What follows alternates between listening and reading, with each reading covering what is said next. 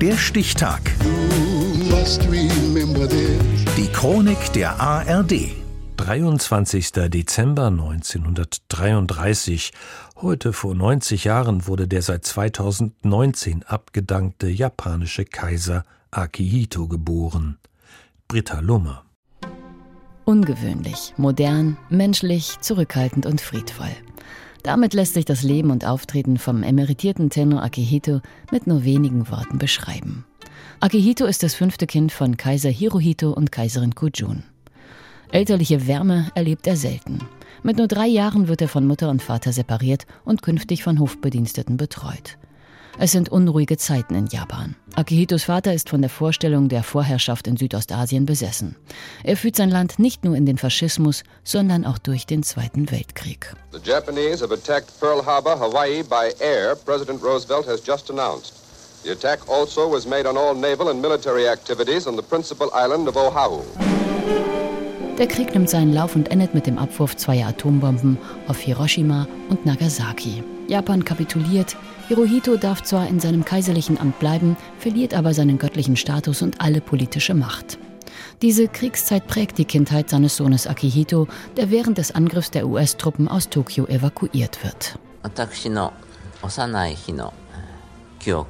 3歳の時 meine Kindheitserinnerungen beginnen 1937. Der Krieg dauerte bis 1945. Ich bin also in einer Zeit aufgewachsen, in der es immer nur Krieg gab.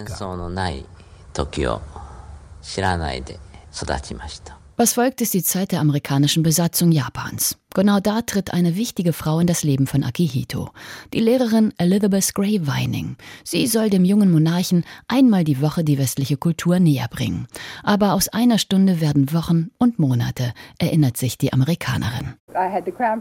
Ich habe ihm Privatunterricht gegeben, er kam auch zu mir nach Hause. Ich habe seine Schulklasse unterrichtet, seine Mutter bekam Englischstunden bei mir. Ich unterrichtete zwei seiner Onkel und drei seiner Schwestern. Ich hielt Vorlesungen am College, ich hatte einen sehr vollen Terminkalender.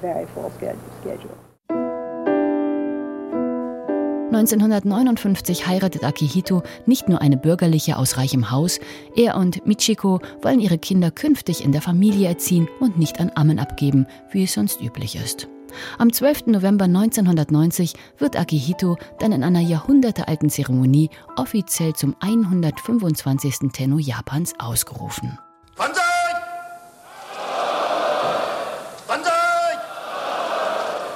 Seine Regierungsdevise Heisei, was so viel wie Frieden überall bedeutet.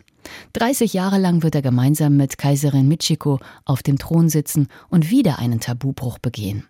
Er will ein nahbares Oberhaupt sein, das den Kontakt, auch den körperlichen, zu den Menschen nicht scheut.